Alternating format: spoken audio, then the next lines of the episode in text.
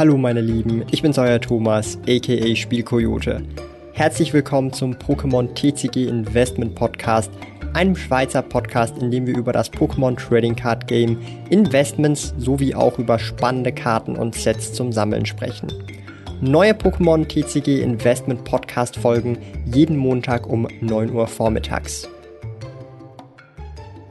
Heute möchte ich über verschiedene Spieler, Sammler oder auch Typen im Trading Card Game sprechen mit euch. Das ist unabhängig davon, ob wir über Pokémon reden, über Yu-Gi-Oh!, über irgendwelche anderen Trading Card, Trading Card Games wie Magic oder Force of Will oder das neue Digimon Card Game oder auch irgendwelche ältere Kartenspiele, die bereits vielleicht tot sind und gar nicht mehr produziert werden aber mit euch so drüber sprechen, was gibt's denn so alles für Leute da draußen? Und dass es tatsächlich sehr viele Leute da draußen gibt, die nicht nur spezifisch eine Art von Sammler oder Spieler sind, sondern tatsächlich vielleicht auch viele Überschneidungen, Überlappungen haben und das innerhalb der verschiedenen Trading Card Games tatsächlich auch nochmal sehr unterschiedlich sein kann. Ich hoffe, ihr seid da in diesem Video dabei und das klärt euch auch so ein bisschen auf, dass wirklich eine sehr diverse, ja, Diversität von vielen verschiedenen Leuten hier in diesem Hobby hat, in dem Trading Card Game Collectible Hobby. Und darum hier an dieser Stelle hoffe ich, ihr seid bei diesem Video dabei, aber auch in zukünftigen Videos. Also abonniert gerne diesen Kanal, lasst gerne einen Daumen nach oben da, wenn euch dieses Video gefällt. Fangen wir doch einfach mal direkt an. Das ist so die erste Art von Person, die einem beim Trading Card Game so einfällt. Und zwar sind das die Spieler. Und das kann halt heißen, dass man sich ein Deck zusammenbaut, entweder ähm, von Pokémon-Karten, Yu-Gi-Oh!-Karten, Magic-Karten, was auch immer für Karten es da nicht alles gibt. Und das ist tatsächlich eine der Gruppen, die tatsächlich auch wieder unterteilt ist. Ja, also das heißt, wir haben Leute, die spielen eher Casual. Zum Beispiel bei Yu-Gi-Oh haben wir Leute, die spielen Goat-Format, also sprich eher das alte Format, also noch vor irgendwie Synchro, XYZ, also Exceed und so weiter. Oder auch Leute, die einfach das aktuelle Meta spielen oder auch auf Turnierniveau spielen. Also haben wir eine diverse Anzahl an verschiedenen Spielern bereits schon in dieser Gruppe und keiner von den Gruppen ist besser als die andere, sondern es sind einfach präferenzbedingte Sachen. Ich zum Beispiel würde mich niemals in die Meta-Gruppe zählen, zumindest jetzt nicht mehr.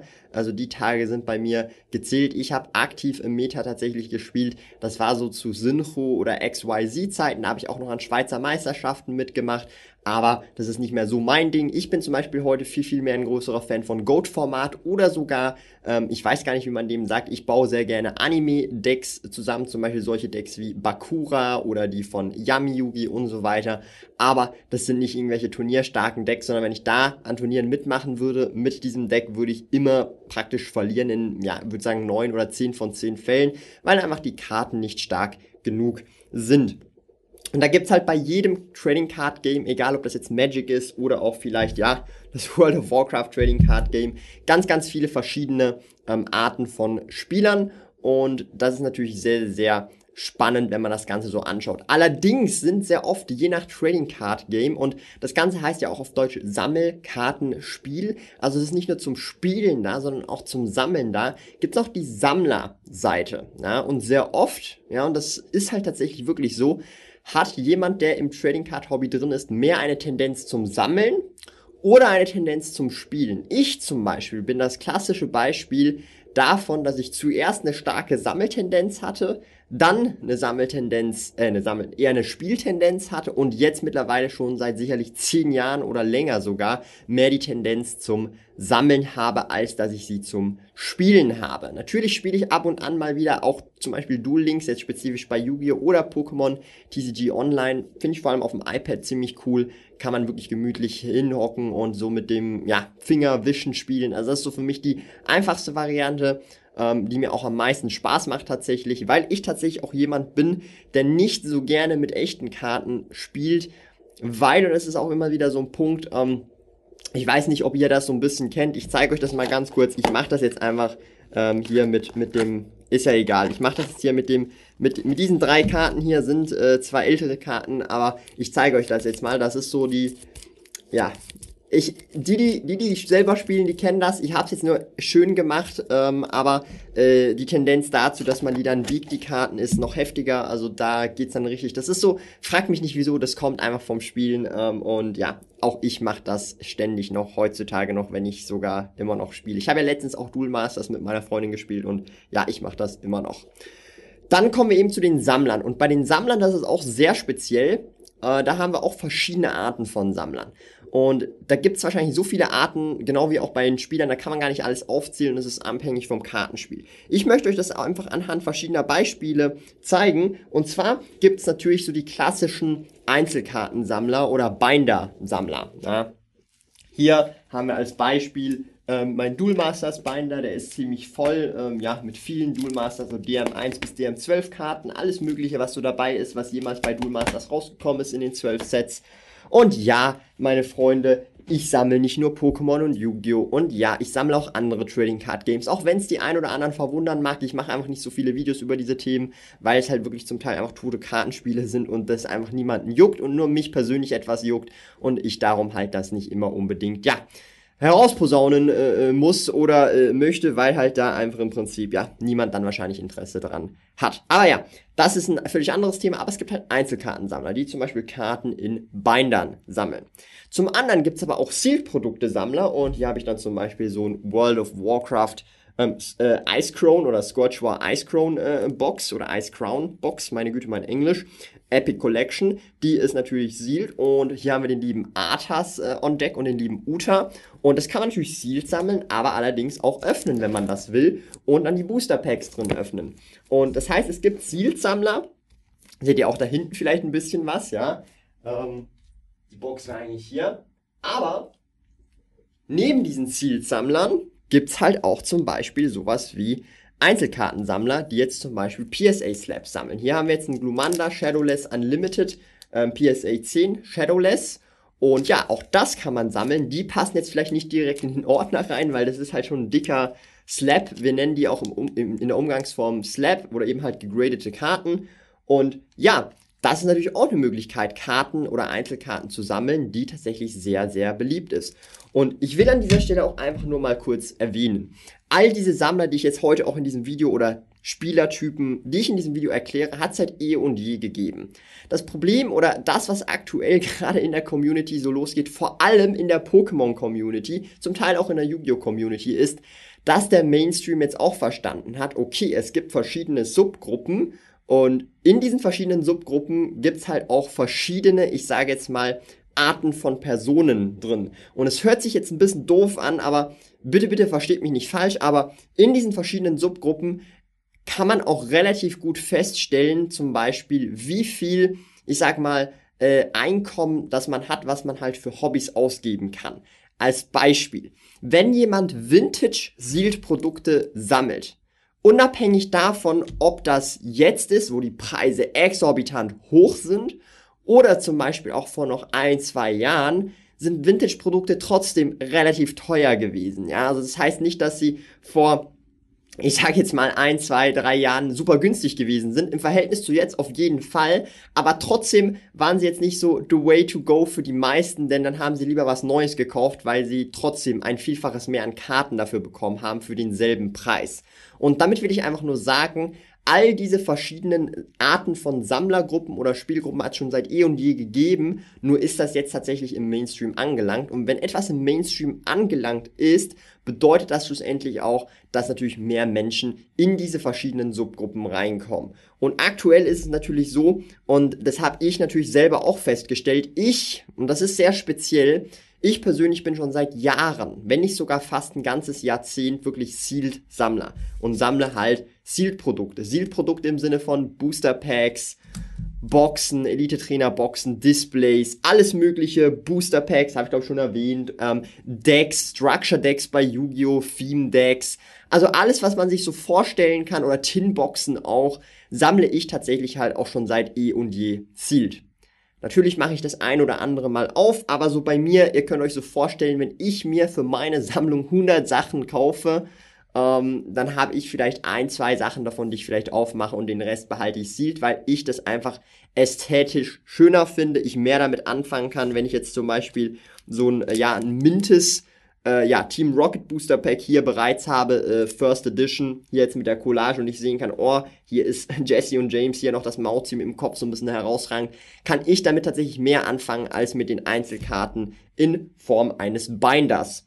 Zum Teil aber auch PSA Slaps bin ich ein großer Fan von, aber bei den PSA Slaps müssen es halt schon spezielle Karten sein oder auch Karten, wo ich auch, wie schon gesagt, das Artwork ähm, feiere. Auch bei Booster Packs, ja, ich muss die Artworks feiern. Also zum Beispiel, ich kann euch ganz klar sagen, beim Team Rocket oder bei den Team Rocket Booster Packs finde ich dieses Artwork hier am besten. Das ist das mit äh, Jesse und James. Das sind so meine Hauptlieblingscharaktere oder mitunter, also Ash ist so für mich halt Ash, aber so Team Rocket, Jesse, James und wenn hier noch das Motion Top hier am Start wäre, wie bei der Collage, also bei diesem Booster, dann wäre das halt das Non Plus Ultra Booster Pack.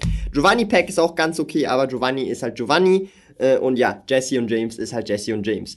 Ich habe zum Beispiel auch eine meiner Chase-Karten, die halt tatsächlich immer teurer und teurer werden. Ich weiß nicht, ob ihr es kennt. Das sind die äh, Promos, die äh, beim 20. Jubiläum auf Japanisch rausgekommen sind.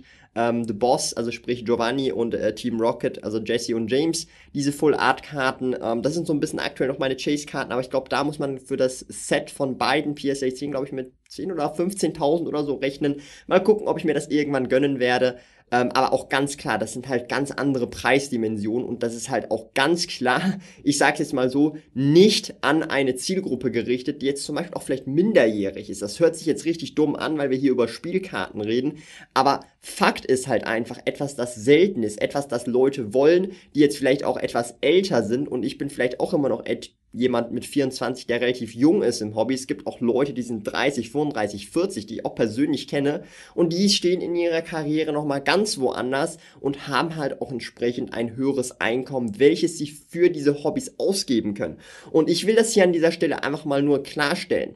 Das ist nichts Neues. Das ist nicht irgendwie so, oh, oh mein Gott, das hat es noch nie gegeben. Schaut euch bitte mal Magic an. Magic the Gathering. Magic the Gathering ist das beste Beispiel, wo wir sehen können, was passiert mit Reserved List Karten oder auch einfach mit bestimmten Displays, die sehr beliebt sind, die ein paar Jahre schon älter sind, was da für Preisbewegungen da sind, ähm, auch ohne Hype, ja, auch ohne Pokémon-Hype und so weiter. Das liegt schlichtweg daran, dass wir da in, äh, in einem Hobby uns bewegen, wo die Mehrheit und ich, ich mache das jetzt einfach mal klischeehaft, die Mehrheit der Leute wahrscheinlich irgendwelche 30, 40-jährigen Männer sind, die halt einen guten Job haben vielleicht und da entsprechend Einkommen haben oder äh, discriminatory, ach du Kacke, das Wort fällt mir jetzt einfach nicht ein auf Englisch oder ich kann es nicht mal aussprechen, aber einfach halt Einkommen haben, was sie nicht brauchen zum Leben und dann ausgeben können für ihre Hobbys. Ihr versteht, was ich meine. Ihr könnt gerne das Wort unten in die Kommentare reinschreiben. Und das ist das beste Beispiel, was ich euch da geben kann.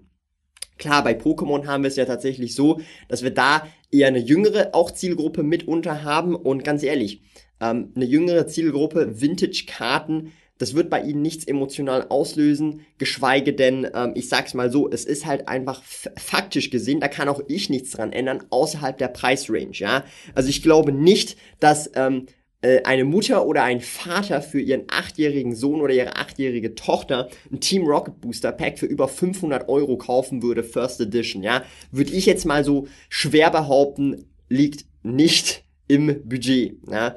Und ist auch, das ist aber auch von Anfang an klar, ja, aber selbst wenn das Booster Pack, ja, vor jetzt ein, zwei, drei Jahren immer noch bei 80 Euro gewesen ist oder 70 Euro gewesen ist, ist es immer noch nicht ganz im Budget. Dann kauft man sich lieber ein paar Tinboxen oder eine ETB oder was es da nicht alles gibt oder irgendwie ein halbes Display oder die 18er Displays oder so, ja.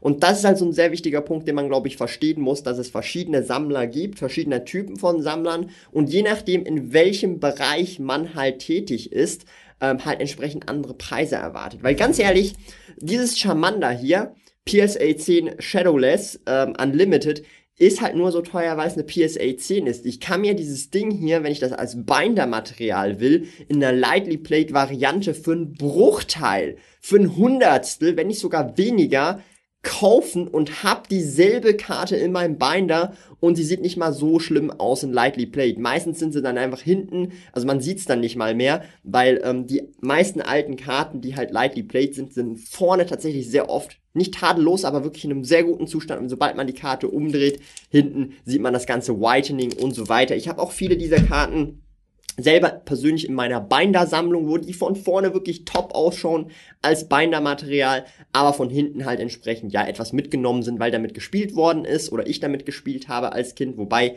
sehr oft sind das einfach Karten gewesen, die ich ertauscht habe, weil ich als Kind auch schon Sleeves benutzt habe. Und das ist auch wieder so ein Punkt, wo ich einfach hier nochmal an dieser Stelle sagen will, ähm, besinnen wir uns nochmal darauf, es ist ein Sammelkartenspiel.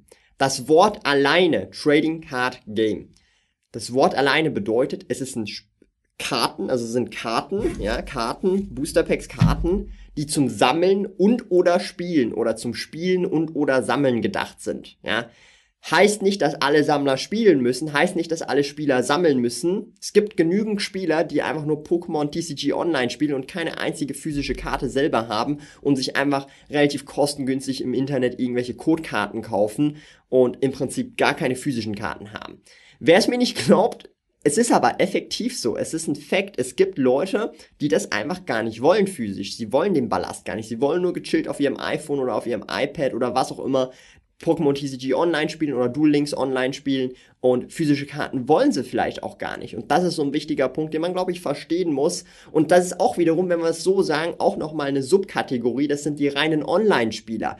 Das kann man auch mit sowas wie Hearthstone vergleichen. Hearthstone hat zum Beispiel nicht mal eine physische Variante, sondern Hearthstone ist halt nur ein Online-Spiel. Genauso wie Pokémon TCG Online oder halt eben Duel Links, also Yu-Gi-Oh! Und das sind, glaube ich, wichtige Dinge, die wir verstehen müssen, die halt tatsächlich eben auch mittlerweile halt in den Mainstream gekommen sind und deshalb halt eben in den verschiedenen Subnischen auch mehr Sammler dazu kommen. Kommen wir zum nächsten Punkt. Und das ist so der letzte Punkt, den ich heute ansprechen möchte bei diesem langen Video.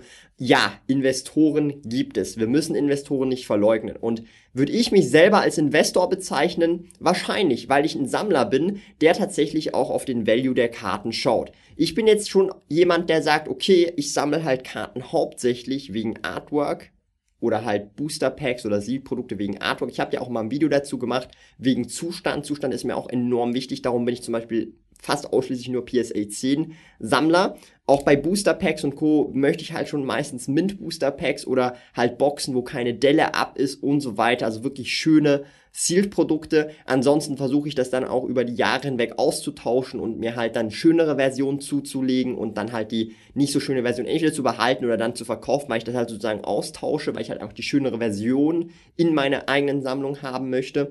Und, und das ist auch ein sehr wichtiger Punkt, und das muss, muss man halt auch ungemein verstehen, je mehr Geld man da auch reinsteckt in ein Hobby, ähm, und das ist halt so ein bisschen eine persönliche Überzeugung, das muss man sich auch selber fragen, wie stark soll dieser Cash Burn sein? Ja? Und ich sag's mal so, wenn ihr jetzt, ich sage jetzt mal 200 Euro pro Monat oder vielleicht auch 100 Euro pro Monat in Spielkarten reinhaut, Yu-Gi-Oh! Pokémon, völlig egal, Magic, völlig egal wenn ihr am Ende des Monats oder nach einem Jahr, nach 1200 Euro sagen könnt, okay, ich habe jetzt hier für 1200 Euro Karten gekauft, Booster aufgemacht oder einfach Dinge halt gekauft, was auch immer damit gemacht, ist ja egal, was man damit gemacht hat. Wenn die nachher noch null wert sind oder ein Cent wert sind, ich glaube nicht, dass die meisten Sammler damit happy werden. Wenn ihr ganz ehrlich seid. Wieso? Und das ist ein sehr wichtiger Punkt, den ich auch immer wieder in Realität halt sehe, ein Sammler ist meistens in der Regel, also ich bin hier vielleicht auch einer der wenigen Ausnahmen und hier, wenn du vielleicht zuschaust, auch einer der wenigen Ausnahmen, die seit 20 Jahren dabei sind und auch 20 Jahren permanent dabei gewesen sind. Ich habe noch nie in den letzten 20 Jahren aufgehört zu sammeln und oder zu spielen. Ich habe immer eins von beiden gemacht, manchmal auch beides parallel, heutzutage eher mehr sammeln als spielen, aber ich habe immer was gemacht die letzten 20 Jahre, seit Yu-Gi-Oh! und Pokémon rausgekommen ist. Also es gab nie ein Jahr, wo ich nichts gemacht Das gab es einfach nicht. Das, das, das ist einfach so für mich so integriert in mein Leben, dass ich, dass es halt einfach so ist. Aber in der Regel, ähm, wenn man sich dann so mal die Statistiken anschaut, in der Regel so alle drei, vier Jahre, das ist so äh, ein sehr langer Zeitraum, aber so nach drei, vier Jahren ist man entweder daraus rausgewachsen oder man hat andere Interessen, andere Hobbys und auf einmal wird das Sammeln nicht mehr so relevant. Und was passiert dann sehr oft? Sammlungen werden verkauft. Und ich kaufe sehr regelmäßig Sammlungen. Und zwar mit regelmäßig meine ich halt wirklich sehr, sehr regelmäßig. Ich habe selber mehr als eine halbe Million Einzelkarten über verschiedene Trading Card Games verteilt. Und Großteil ist halt einfach von Sammlungsaufkäufen. Und ja, Sammlungen werden halt verkauft. Und wenn Sammlungen, nachdem man, ich sage jetzt mal, nach drei, vier Jahren drei, viertausend Euro ausgegeben hat, nichts mehr wert sind, ein Euro wert sind, das funktioniert halt nicht, das, das geht halt nicht. Also ich kann euch einfach sagen, das funktioniert nicht. Wer, es ist völlig egal, auch wenn jemand denkt, die Karten sind wertlos, das funktioniert nicht, das geht nicht. Es wird immer irgendjemanden geben, der bereit ist, für diese Karten ein paar hundert Euro, vielleicht auch ein Tausender auszugeben, weil in diesen Sammlungen halt entsprechend Karten drin sind, die die Person möchte. Ja, und das ist halt der große Punkt. Diese Karten werden nie, wirklich nie was wert haben. Ja, ich meine, schaut euch mal euren Balk an. Ihr könnt sogar euren Balk verkaufen. Es ist nicht so, dass euer Balk wertlos ist. Euer Balk ist halt einfach sehr wenig wert im Vergleich zu irgendwelchen Chase-Karten wie Glurax, Pikachus und so weiter. Aber auch euer Balk ist was wert. Und das will ich damit einfach sagen. Diese Karten sind nicht nichts wert. Wenn diese Karten wirklich nichts wert werden, sowas wie Zeitung, was man kostenlos nach Hause bekommt und dann irgendwie wegschmeißt ins Altpapier oder so, dann würde das ganze Sammelkartenspiel gar nicht mehr funktionieren, weil dann könntest du bei jedem irgendwo Dumpster-Diving mäßig unterwegs sein, wenn Zeitungen sozusagen abgeholt wird und halt diese Karten daraus rauspulen. Aber so funktioniert das Ganze nicht. Es ist nämlich ein Sammelkartenspiel und Pokémon oder Magic oder Yu-Gi-Oh! machen bewusst eine bestimmte Karte, ob das jetzt ein Glurak ist, ein Pikachu ist, in einer Ratio von 1 zu 500 Boostern. Ja? Denkt dir, Hidden Fates wäre so erfolgreich, wenn in jedem zehnten Booster das Shiny Glurak drin wäre. Keineswegs, nein, auf jeden Fall nicht. Es ist eben genau deswegen so erfolgreich, weil dieses Shiny Glurak aus Hidden Fates enorm selten ist und der Chase da ist. Und wenn man die Karte mal bekommt, dann wirklich denkt, boah, krass, ich hab, die Chase ist geschafft, wir, haben's, wir haben die Chase, oder wenn das halt deine Chase-Card ist. Natürlich ist es nicht für jeden die Chase-Card, also ich bin jetzt nicht so der ultra krasse Glurak-Fan, aber ich finde schon ähm, so Shiny-Varianten, je nachdem welche es ist, zum Beispiel richtig nice. Zum Beispiel finde ich das Glurak aus Shiny Star V, respektive auch Champions Path, deutlich, deutlich geiler vom Artwork her, als jetzt zum Beispiel das Hidden Fates Glurak. Ich habe ja das Hidden Fates Glurak selber auch schon gezogen, für jemanden aus der Community bei, äh, ja, ich habe glaube ich Tins geöffnet, ein ganzes Case und der hatte ja dann das Glück, das Shiny Glurak drin zu haben, aber ähm, das sind halt solche Sachen, ja. So, stellt euch mal vor, es wäre so super easy, all diese Karten zu bekommen, dann wäre der Chase nicht da und dann wäre es eh irrelevant, ob man jetzt die Karte hat oder nicht. Und das ist ja das, was man auch verstehen muss. Pokémon, Yu-Gi-Oh!, Konami und Co. machen bestimmte Karten selten, ähm, weil sie das machen wollen. Sie könnten aber auch sagen, yo, wir machen einfach in jedem Booster Pack ein Shiny Glurak rein. Das könnten sie auch machen, aber dann würde auch kein Schwanz mehr interessieren, was das für ein Set ist und dann würde man genau ein Booster Pack kaufen, das war's dann und ähm, dann wäre da das das wäre überhaupt kein Erlebnis mehr. Ja? Also stellt euch das mal vor, ihr kauft jetzt eine, eine Hidden Fates ETB und in jedem dieser 10 Booster Packs ist halt immer ein ähm, ja, ein äh, Glurak Shiny drin und super, ja, super Sache. Äh, für was kaufe ich denn jetzt überhaupt noch eine ETB? Und das muss man halt auch unbedingt verstehen und das ist eben das Paradoxe dabei. Und das Krasse ist halt auch, ähm, das Sammeln, also an sich, und das ist auch sehr speziell, das müsst ihr auch ein bisschen verstehen, und das ist zum Beispiel auch bei mir zumindest der Fall. Da muss man sich so ein bisschen psychologisch auch ein bisschen fragen, hinterfragen. Wenn man mal etwas in die Sammlung akquiriert, ob das jetzt irgendwelche Team Rocket Boosters sind, First Edition, oder irgendwelche Fossil Displays, oder irgendwelche anderen Sachen, ist ja völlig egal, LOB Displays, Unlimited First Edition, whatever. Die Chase, bis man das Ding hat, den für einen guten Preis ergattert oder was auch immer das ist das, was am meisten Freude macht. Die Chase. Wenn man das Ding dann mal hat, müsste euch doch aufgefallen ja, jetzt habe ich es, es ist cool, ich will es auf jeden Fall in meiner Sammlung haben, aber jetzt sucht mal eine neue Chase. Und so funktioniert auch das Leben, meine Freunde. Ich weiß, ich bin ein super junger Typ hier, der naiv und Grund hinter den Ohren ist, aber lasst euch eines sagen, der Weg ist das Ziel, nicht das Ziel, okay? Der Weg ist das Ziel. Und das will ich damit auch sagen, die Chase nach dem Fossil Display, die Chase nach dem Team Rocket First Edition Set Booster Packs oder dem Display, das ist das, also der Weg dahin, die Chase ist das Ziel schlussendlich, weil das Ziel, wenn man das erreicht hat, ihr kennt das ja, ihr habt jetzt das Glurak gezogen, okay, das war's jetzt, ich hab's jetzt, ich hab's in meiner Sammlung, vielleicht will ich ja auch ein Playset haben, da habe ich jetzt das Playset und dann sucht ihr halt nach der neuen Chase. Und die Chase ist das, was in meinen Augen vor allem beim Sammeln wichtig ist, weil das macht auch enorm Spaß. Die Chase nach bestimmten Dingen. Und ich würde sagen, Daumen nach unten da lassen für alle, die die greedy, evil Investoren hassen und ja. Lieben Dank fürs Zuhören.